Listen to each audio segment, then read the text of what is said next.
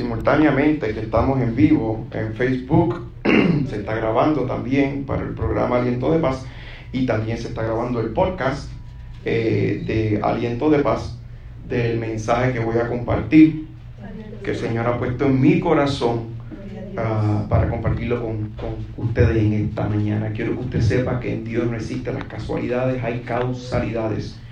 Nada sucede que no tenga que suceder. ¿Cuántos dicen amén? Aún los dolores cuando suceden, suceden porque tenían que suceder.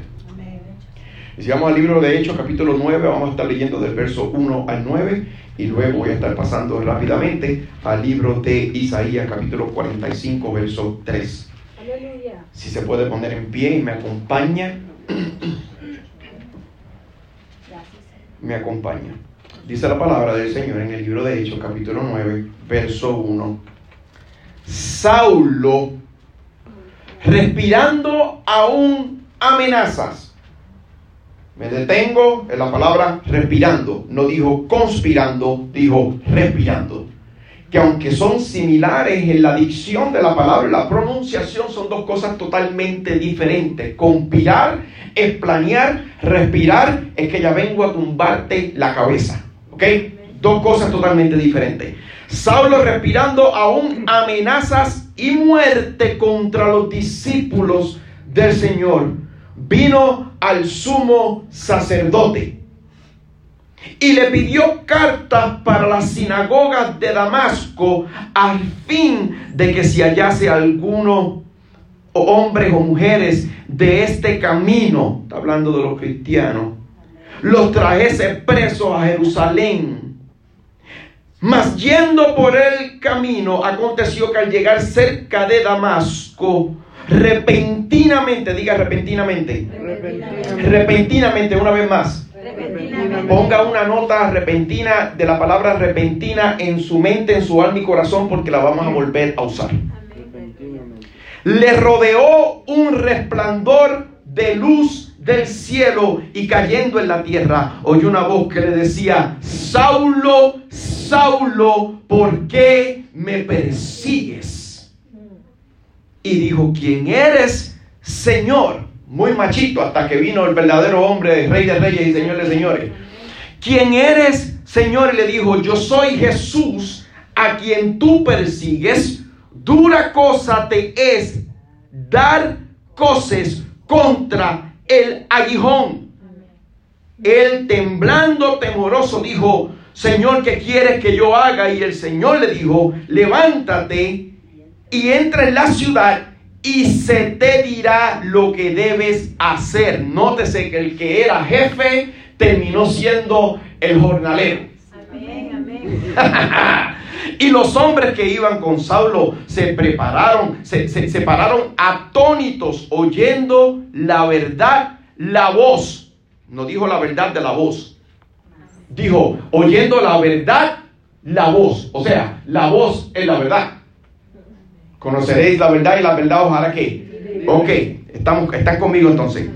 Más sin ver a nadie entonces Saulo se levanta de la tierra y abriendo los ojos no veía a nadie. Así que llevándole por la mano le metieron a Damasco, donde estuvo tres días sin ver. Y no comió y no bebió. Isaías capítulo 45, verso 3 dice, te daré tesoros escondidos en la oscuridad, riquezas secretas. Lo que haré para que sepas que yo soy el Señor, Dios de Israel, el que te llama por tu nombre. Esto no fue inspiración de una persona que escribió la palabra, esto fue una profecía. Te daré tesoros escondidos en la oscuridad, riquezas secretas. Lo que haré para que sepas que yo soy el Señor, Dios de Israel, el que te llama por tu nombre. No llamó a mi mamá, a mi abuela, a mi papá, me llamó a mí. Me llamó una fe personal con él a mí. Usted tal vez llegó al camino del Señor porque escuchó la palabra de otra persona o testimonio, pero lo que va a hacer crecer su fe va a ser la relación que usted va a tener con Dios, no la relación que va a tener la pastora con Dios, porque la pastora es la pastora y usted es usted y yo soy yo. Vamos a orar. Amantísimo Dios y Padre Celestial, agradecemos y admiramos tu grandeza, tu soberanía que no hay nada para ti imposible, que desde antes de la fundación de la tierra tú eres Dios.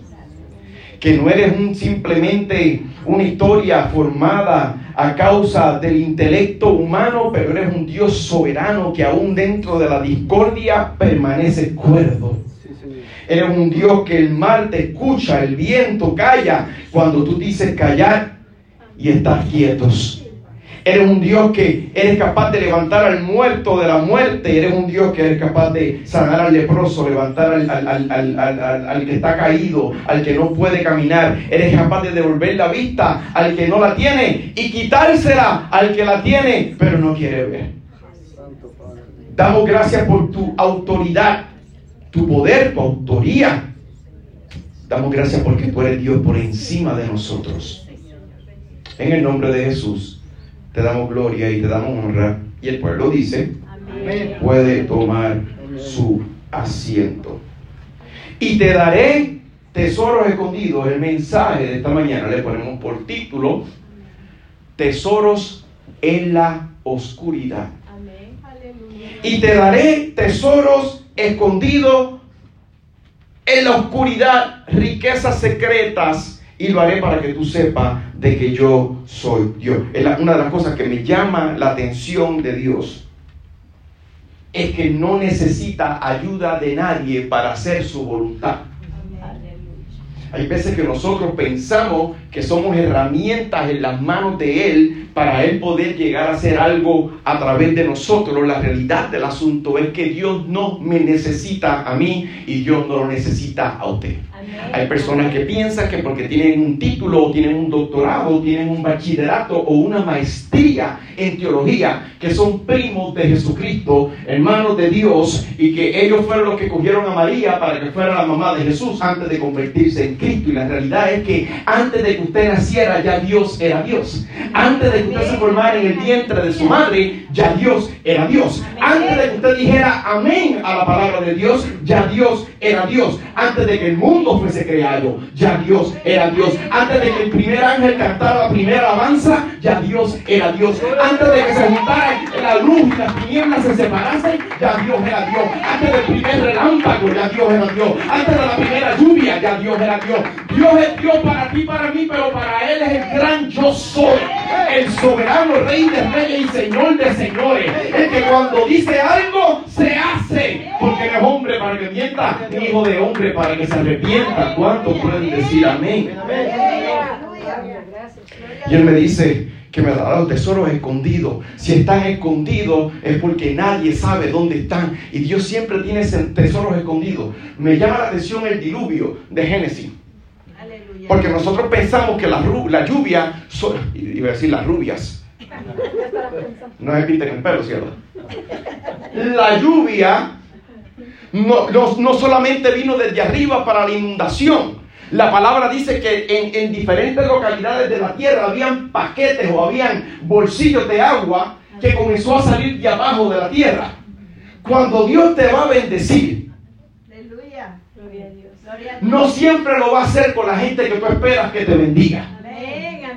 Dios va a usar un cristiano, Dios va a usar un ateo, Dios va a usar un amigo, Dios va a usar un enemigo, Dios va a usar una persona cuerda, va a usar un loco, va a usar un borracho, va a usar un drogadicto, va a usar una persona que fue abusada, va a usar una persona en la cárcel. Dios usa a quien Él quiera usar para que tú sepas que la gloria y el honor es de Él y no de la persona que te ayudó cuando Él te va a ayudar, cuando Él te va a bendecir, cuando la palabra te dice que tenemos que amar a nuestros enemigos y usted lo entiende, sépase que eventualmente tus propios enemigos van a trabajar a favor tuyo. Por eso es que hay que amarlos y orar por ellos, porque aún al impío Dios lo hizo con propósito para su día. Gloria a Dios. Te daré tesoros escondidos. No dijo encontrarás tesoros escondidos. Dijo yo te los voy a dar. Nótese la diferencia. Él no dijo, te voy a dar direcciones para que llegue y encuentres. No, dijo, yo te lo voy a dar. Tesoros escondidos en la oscuridad. Aleluya. Gloria a Dios. Pero para poder determinar qué es la oscuridad y por qué le tenemos miedo, Aleluya. Gloria a Dios. la oscuridad, a diferencia de lo que se enseña, no es una entidad. La oscuridad no tiene poder. De hecho, la oscuridad es la falta de poder. Científicamente hablando, la oscuridad es nada más, nada más y nada menos que la ausencia de luz. So, la oscuridad es una consecuencia o un resultado a la falta de algo. Hay personas que estando en la luz todavía están en oscuridad. Helen Keller decía, yo prefiero ser ciega a tener mis ojos funcionando y no tener visión. So, hay personas que, aunque están en la claridad, están viviendo en la oscuridad. Y ese momento, la oscuridad, es nada más y nada menos que un vacío. Y en la oscuridad yo no puedo hacer nada porque no sé a dónde voy, tengo que ser llevado de la mano. Y yo no puedo moverme en la oscuridad, pero Dios sí. Amén. En el principio creó Dios los cielos y la tierra, y la tierra estaba este, desordenada y vacía, y la presencia de quién? Del Señor se movía sobre las aguas. Yo quiero que tú sepas que hay bendiciones que Dios te va a dar en la oscuridad, que nadie tiene la menor idea de cómo, cuándo ni por qué, pero la oscuridad te lo va a dar. Y en este mundo donde vivimos hoy día, todo el mundo quiere ser reconocido y glorificado. Todo es Facebook, todo es Instagram, todo es selfie. Mírame qué lindo soy. Qué bonito soy, qué bonito soy, cuánto me quiero, que me muero. Qué lindo me creó Dios y todos, todos queremos estar al frente para que todo el mundo nos vea sin reconocer que los mejores trabajos que Dios hace como alfarero los hace en la oscuridad y en lo oscuro cuando nadie te está mirando. Dios no está interesado en reprenderte en público. Lo que Él va a arreglar, lo va a arreglar en privado contigo, aparte, alone, donde nadie pueda verte, para que nadie se glorifique de lo que Dios va a hacer en tu vida. Por lo tanto, hay personas que te vieron entrando en la oscuridad y te juzgaron. Te dijeron eres un borracho, te dijeron eres mal marido, te dijeron como mujer no vale la pena. Y se dejaron y tú te empezaste a creer las cosas que te estaban diciendo porque estabas metido en la oscuridad. Pero en la oscuridad no sabía el diablo. Es que cuando estaba Cristo en la oscuridad, ahí fue que Dios lo resucitó. Cuando Jacob estaba en la oscuridad, ahí se le cambió el nombre de Israel. Cuando José estaba en la oscuridad, comenzaron a venir las revelaciones que lo para meterse dentro del palacio. Una cámara para los que nacieron en los años 80. Yo sé que los tiene no van a saber de qué estoy hablando. Para poder revelar la foto, se tenía que revelar la oscuridad. Ahora hay una gran diferencia, escuche bien, entre ser enterrado y ser plantado. Todos en, algún momento hemos visto un, un- un sepelio. Y el sepelio se agarra al cadáver, al difunto, al susodicho, al quien fuese en vida, se le pone en una caja, se tapa la caja, se mete debajo de la tierra. Y ahí se queda. La semilla se agarra y se pone debajo de la tierra y a los dos se le tira tierra encima. A diferencia que el cadáver ahí quedó. La semilla fue plantada para poder cambiar. Amén. Aleluya. So, entonces, en el momento en que Dios, en el momento en que Dios te planta, los que te rodean piensan que te enterró y están diciendo, yo sabía que se iba a caer. Yo sabía que esa iglesia no la iba a hacer.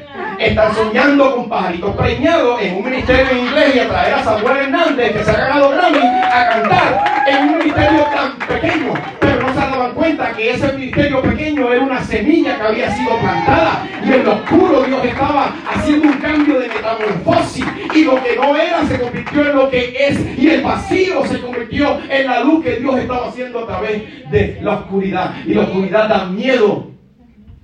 Porque en la oscuridad no te da miedo de que te van a hacer algo. No, en la oscuridad te da miedo porque no sabes para dónde vas. En la oscuridad es donde, donde no importa cómo te pongas la cara, el maquillaje, la ropa, si estás de pie, de rodillas, nadie lo va a ver y a nadie le interesa. Y por eso es que cuando Dios hace los mejores trabajos, los hace en la oscuridad. Amén. Cuando tuvo la intimidad con María para que pudiera eh, eh, entrar el embrión de Jesús en el vientre de ella, en la oscuridad. Amén. Cuando Jacob se le cambió su nombre, en la oscuridad. Cuando habló con Moisés, en la oscuridad. Cuando habló y hizo pacto con Abraham, fue en la oscuridad. Amén, aleluya. Todo lo que él hace, lo hace en la oscuridad. Amén. Y todos los que te juzgan, te juzgan porque ven que estás caminando en lo oscuro. Y cuando caminas en lo oscuro, se aparenta que no sabes a dónde vas. Y comienzas a cometer errores y a chocar con un montón de cosas porque no sabes si vas o si vienes, si te llevan o si te dejaron. Pero dentro de los errores está la obra de arte. Aleluya. Gloria a Dios. Si Cristo no hubiera muerto, yo no tuviera salvación. Si yo no hubiera caído, no hubiera conocido la redención. Si no me hubiera enfermado, no hubiera conocido al sanador. Y si no me hubiera perdido, no hubiera encontrado la salvación. ¿Cuántos pueden decir amén? La oscuridad. La oscuridad. La oscuridad y la oscuridad. Las tinieblas. Lo que no se puede ver, lo que no podemos descifrar y por eso nos da miedo. Y cuando vamos en lo oscuro tenemos que ser llevados. Las semillas que son plantados y la gente se cree que somos enterrados. Y ahora quiero hablar del contexto. Saulo, un hombre notado y reconocido por todo el mundo, intelectual, bilingüe en cinco idiomas, fariseo de fariseos, hebreo de hebreos, acreditado por todas las credenciales religiosas, educado a los pies de Gamael, Gamaliel, doble ciudadanía, hebreo de hebreo, en la aristocracia era de la tribu de Benjamín, por lo tanto vino de donde venían los reyes. Por eso es que su nombre era Saulo, para recordar a Saúl, el primer rey de Israel. Amén. Era un hombre que se le tenía que decir usted tenga. De niño la gente ponía sus vestidos a sus pies cuando estaban apedreando a Esteban y lo mataron. Y desde niño comenzó a aprender lo que era el odio religioso, la licencia para odiar. Tenía los estudios, tenía las credenciales, tenía el respaldo y tenía todo. Pero era un terrorista. Y hoy en día vemos muchos terroristas. Y no estoy hablando del talibán ni ISIS. Estoy hablando de los que se paran con mente religiosa a escoger quién se va para el cielo y quién se va para el infierno. Esos son terroristas. Porque la religión siempre mata, divide y juzga. Pero la relación es lo que trae salvación. Si usted no me cree, yo se lo voy a explicar en palabras un poquito más este, cotidianas. Pedro, apóstol. Mateo, apóstol. Marcos, apóstol. Lucas, apóstol. Pablo, apóstol. Esteban, apóstol. ¿A cuántos de esos Dios los resucitó? A ninguno. Pero había uno que no se hablaba mucho de él que se llamaba Lázaro. Y ese era amigo de Jesús. Por eso es que cuando Lázaro muere, él no mandó ningún profeta. Él se paró al frente de la tumba de Lázaro y ¿qué hizo? Lloró. Y después que lloró por él, dijo, Lázaro, ven fuera. Lo que me decía, dice a mí, que a mí no me importan los títulos que usted pueda tener. A mí no me importa que usted tenga una relación con Dios y no una, relación, una religión con el religiosalismo de que yo soy el tal profeta, yo soy el tal evangelista, yo soy el tal pastor, yo soy el tal doctor. He escrito tanto, usted no ha escrito nada que ya Dios no sabe. Aleluya. Usted no ha hecho nada que ya Dios no sabe. De hecho, usted no lo hizo, lo hizo tú. Por eso que Dios le decía a Pablo, a ti no te, tú no te ciñes tú, a ti te ciño yo. Amén. A ti te ciño yo. Pero hay personas que piensan que yo soy Batman y que Dios es Robin. Mira cómo voy a hacer que tiemble la tierra. Usted no va a hacer absolutamente Amén, nada. amén, Usted es insignificativo. Amén. ¿Usted sabe qué, qué es lo que, cuál es el propósito de uno como ser humano? Ninguno. No tenemos propósito. Pero decía el apóstol, en Él vivimos. Y que todas las cosas obran para bien para aquellos que qué? Para aquellos que aman conforme a qué? Y riquezas y qué? Y propósito. Dios, riqueza y propósito. Significa que yo no tengo propósito. Dios tiene propósito. Yo estoy en Él, entonces el propósito, el propósito en mí. Mientras tanto, yo soy un estorbo. Y Saulo era un religioso respaldado por todas las doctrinas habidas y por haber. Amén. Amén.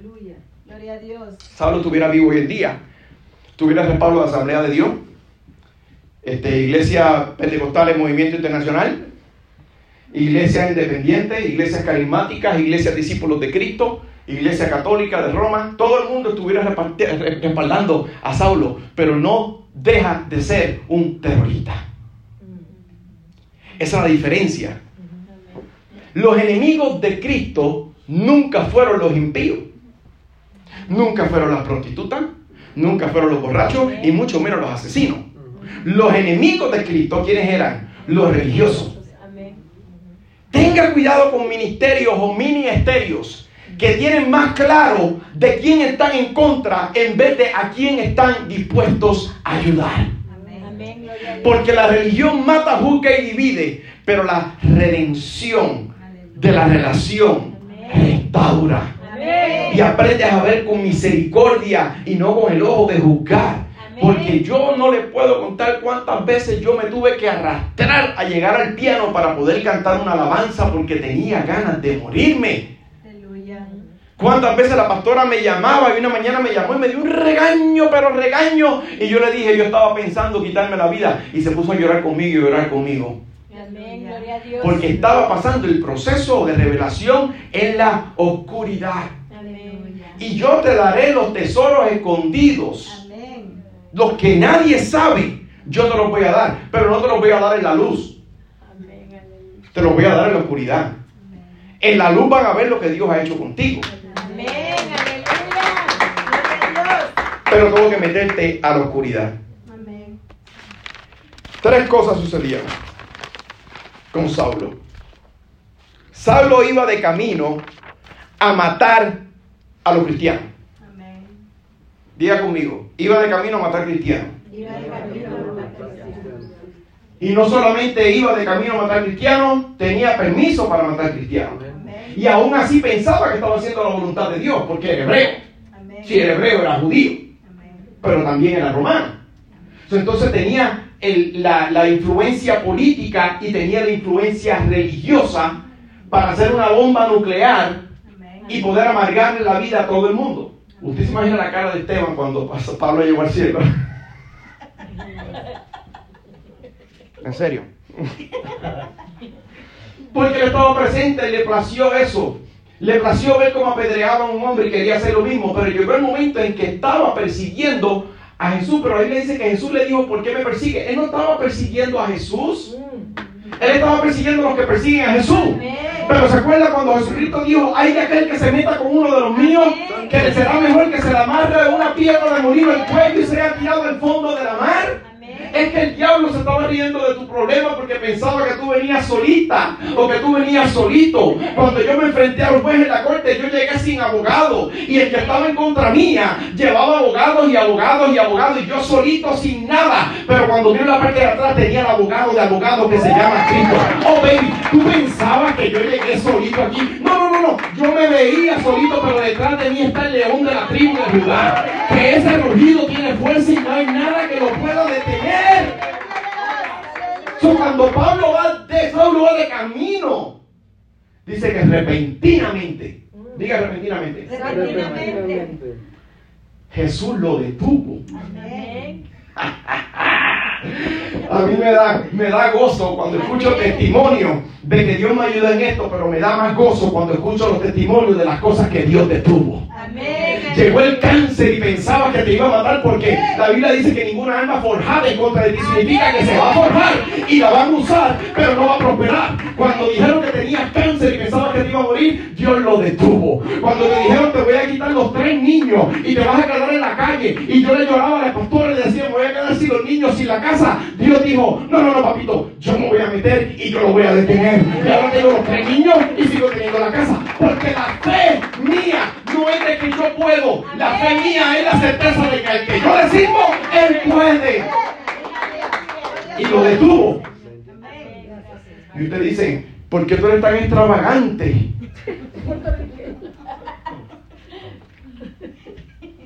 ¿Por qué te emocionas tanto? Tan flamboyante. Porque flamboyante era Dios. Ah, ¿no me creen? La palabra dice que Pablo, Saulo vio una qué? Un gran resplandor. Y era de día. So, entonces, si de día él vio una luz que era más fuerte que la luz del día, es que cuando Dios se mete y está a punto de sacarte de la oscuridad, el resplandor deja a tus enemigos ciegos.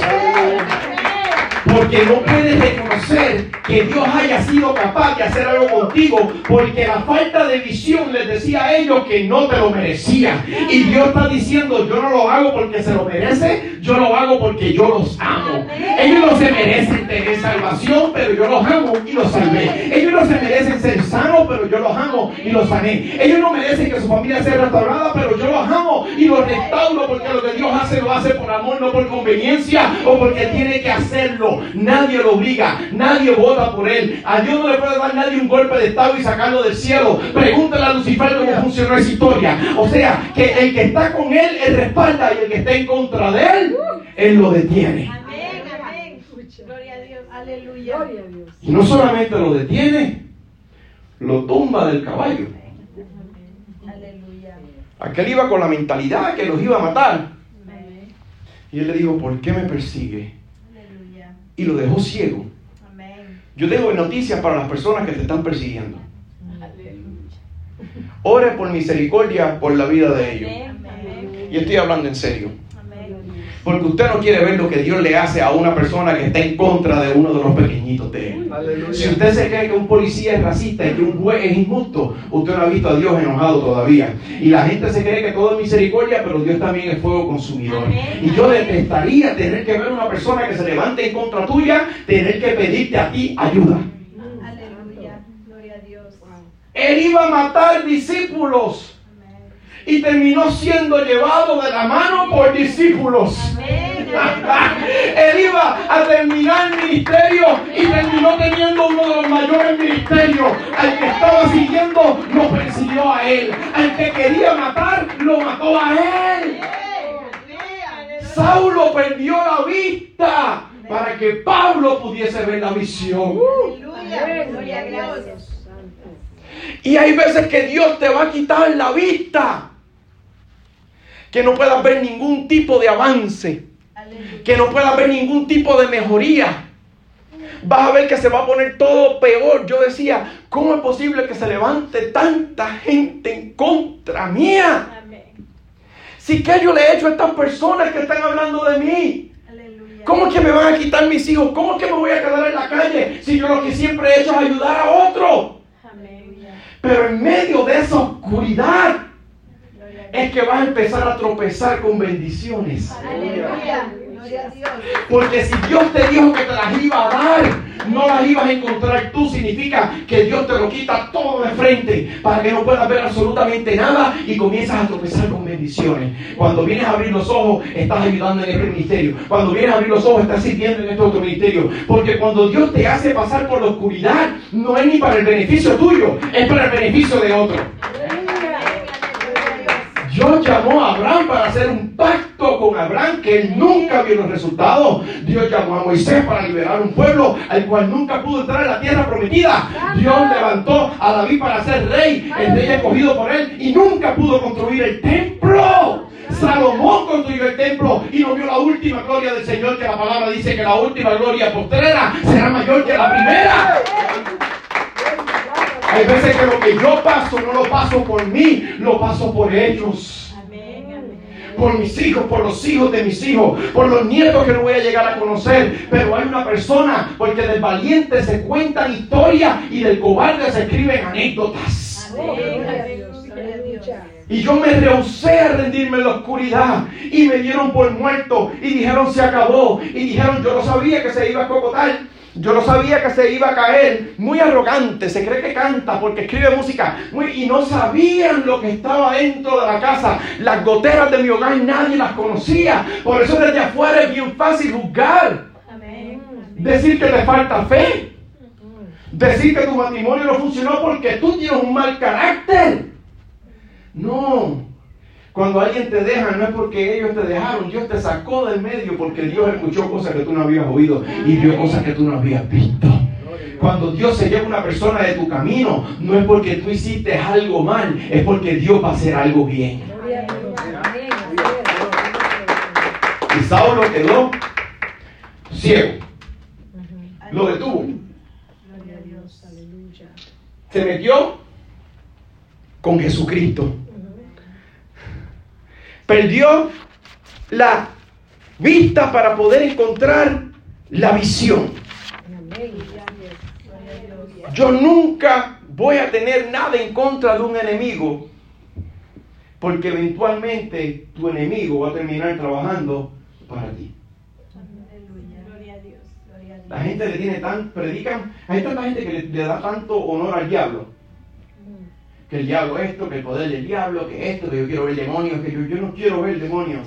Y mucho menos al diablo, yo quiero ver la gloria de Dios. Aleluya. Aleluya. Y por más que el diablo haga, el diablo grite. Usted ha visto que hasta se, empiezan a entrevistar a endemoniados. ¿Cómo te llamas? ¿Cómo te llamas? Legión. ¿Cómo te llamas? Suena. Comienzan a entrevistar, comienzan a entrevistar al demonio, a darle tanta gloria al demonio. Si a fin de cuentas el diablo no es nada más y nada menos que un perro pitbull que Dios lo tiene de la soga, porque aún cuando quería atacar a, a- a- a Job, Dios le dijo, "Eh, no lo puedo atacar porque tiene un cerco alrededor del que lo protege y él le dice, ok, vete, atácalo, pero no vas a tocar su alma. Por eso el diablo se lo quitó todo. De un solo cantazo se le fueron las los hijos, los criados, la riqueza, se quedó sin nada y la esposa le dijo, maldice a Dios y muérete. Y él dijo, si lo maldigo y muero, lo bendigo y vivo. Y se quitó la ropa y se tiró de rodillas y dijo, Jehová Dios, Jehová quitó, sea el nombre de Jehová glorificado. El hombre más humilde y justo de la tierra también tuvo que ser plantado como semilla. Pero cuando Dios le regresa lo que perdió, le regresa el triple de lo que había perdido. Entonces lo que Dios se llevó, se lo llevó con propósito. Porque hay propósito en lo que Dios va a traer. Aleluya. ¿Cuántos sintieron a Dios en su vida en este momento? Los tesoros que Dios tiene para ti, Él los tiene escondidos en la oscuridad. Aleluya. Gloria a Dios. Gloria a Dios. Cuando fue a darle compañera a Adán, ¿qué hizo? Lo puso a dormir. Y de adentro de él sacó a Eva. Amén. Amén. Cuando la iglesia iba a nacer, Jesucristo tuvo que dormir. Y del costado de él salió agua y sangre. La iglesia. Aleluya. La gente dice, Dios es justo porque mira las cosas desde arriba. No, hermano, Dios no mira desde arriba, Dios mira desde adentro. Amén. Él está en todas. Él sabe que está hablando mal de ti. Él sabe el por qué está hablando mal de ti. Pero también Él sabe cómo termina la historia. Amén. Amén. Lo que estás buscando por todas partes, Dios ya lo puso dentro de ti. De nada vale poder ver y no tener visión. Amén. Amén. ¿Cuántos pueden dar gloria al Señor? Póngase de pie conmigo. Amén. Gloria a Dios. Gloria al Señor. Gracias, Padre. Yo quiero orar con usted. Gloria a Dios. Gracias, Señor. Porque yo no sé quién aquí está pasando por la oscuridad. Aleluya.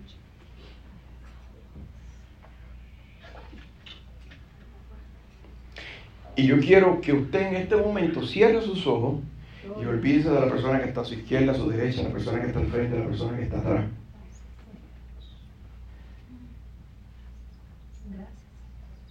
Reconozca una cosa, la oscuridad es simplemente la ausencia de la luz. No tiene ningún tipo de poder. De hecho, la oscuridad no puede ser medida. La luz es medida. ¿Cuántos watts tiene? Kilometraje de la, de la luz. O cuando un, avión va a velocidad, luz. Se puede medir la luz, pero la oscuridad no se puede medir.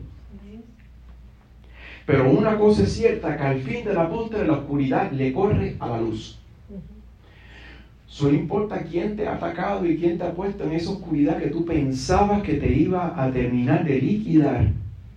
Dios tenía un propósito para poder revelar la luz a través de tu vida. Y lo que estás doliendo, lo estás doliendo para que otros puedan ver lo que Dios es capaz de hacer. Yo quiero que usted levante sus manos y en su corazón usted comienza a darle gracias a Dios por las pruebas.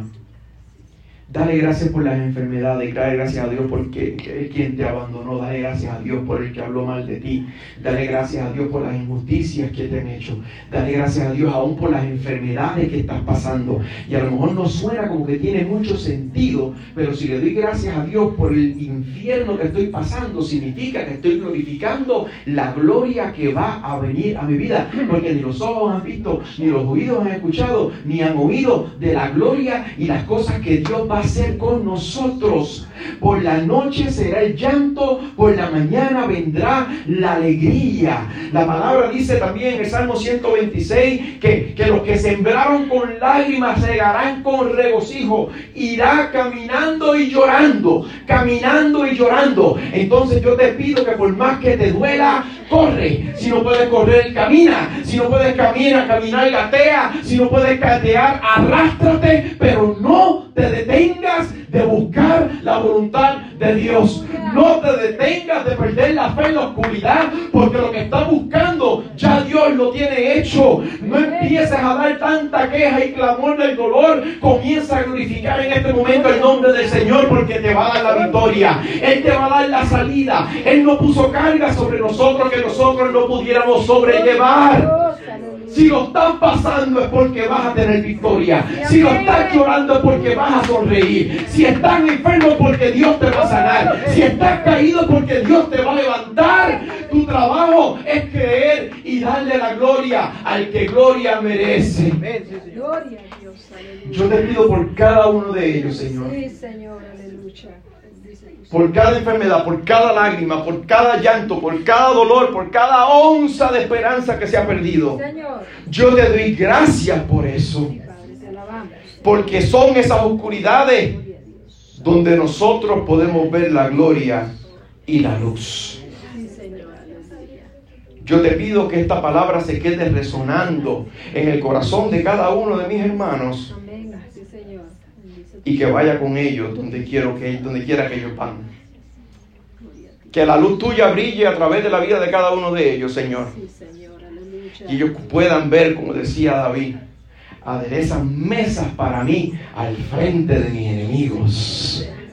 Los mismos que te vieron entrar en la oscuridad y se pusieron a reír de ti son los mismos que te van a ver salir resplandeciendo, lleno de gloria, lleno de poder, lleno de experiencia, lleno de autoridad, lleno de sabiduría, lleno de conocimiento.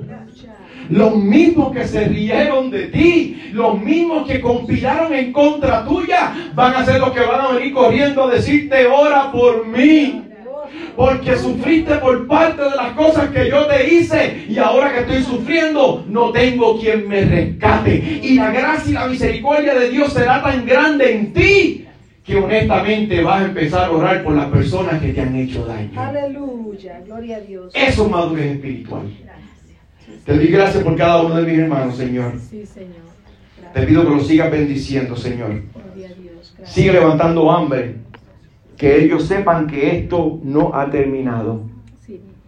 La historia apenas comienza. En el nombre de Jesús. Amén y amén. Dios te bendiga. Dios te guarde.